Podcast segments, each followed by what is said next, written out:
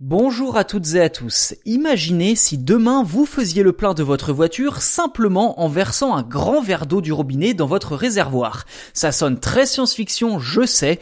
Pourtant, il n'est pas impossible que cette situation ne devienne le quotidien de nombreux automobilistes d'ici quelques années grâce à l'Institut Fraunhofer Gesellschaft en Allemagne. Concrètement, des ingénieurs de l'institution ont mis au point une pâte énergétique qui, au simple contact de l'eau, permet de produire de l'hydrogène gazeux en grande quantité. Cette pâte quelque peu magique pourrait même remplacer l'encombrant réservoir cylindrique présent sur les voitures à hydrogène. Côté chimie, cette pâte n'est au départ qu'un petit tas de magnésium en poudre.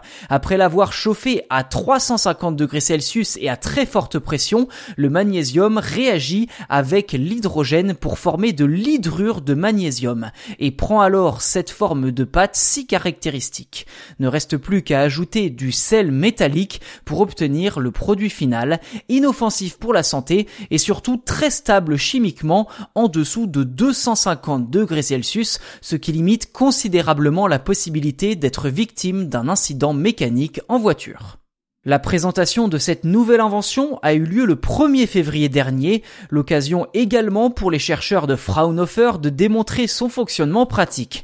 En clair, au lieu de se rendre dans une station-service hydrogène, l'automobiliste n'aura qu'à remplir son réservoir avec une certaine quantité d'eau du robinet, puis à y ajouter la pâte énergétique. Le mélange produit alors de l'hydrogène gazeux, converti ensuite en électricité pour alimenter le moteur électrique. D'après les scientifiques, seule la moitié de l'hydrogène provient de cette pâte de puissance, l'autre provenant de l'eau.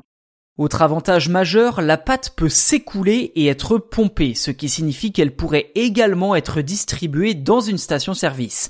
De sacrées économies en perspective pour les fournisseurs, étant donné que les infrastructures actuelles de distribution de l'hydrogène sont très coûteuses.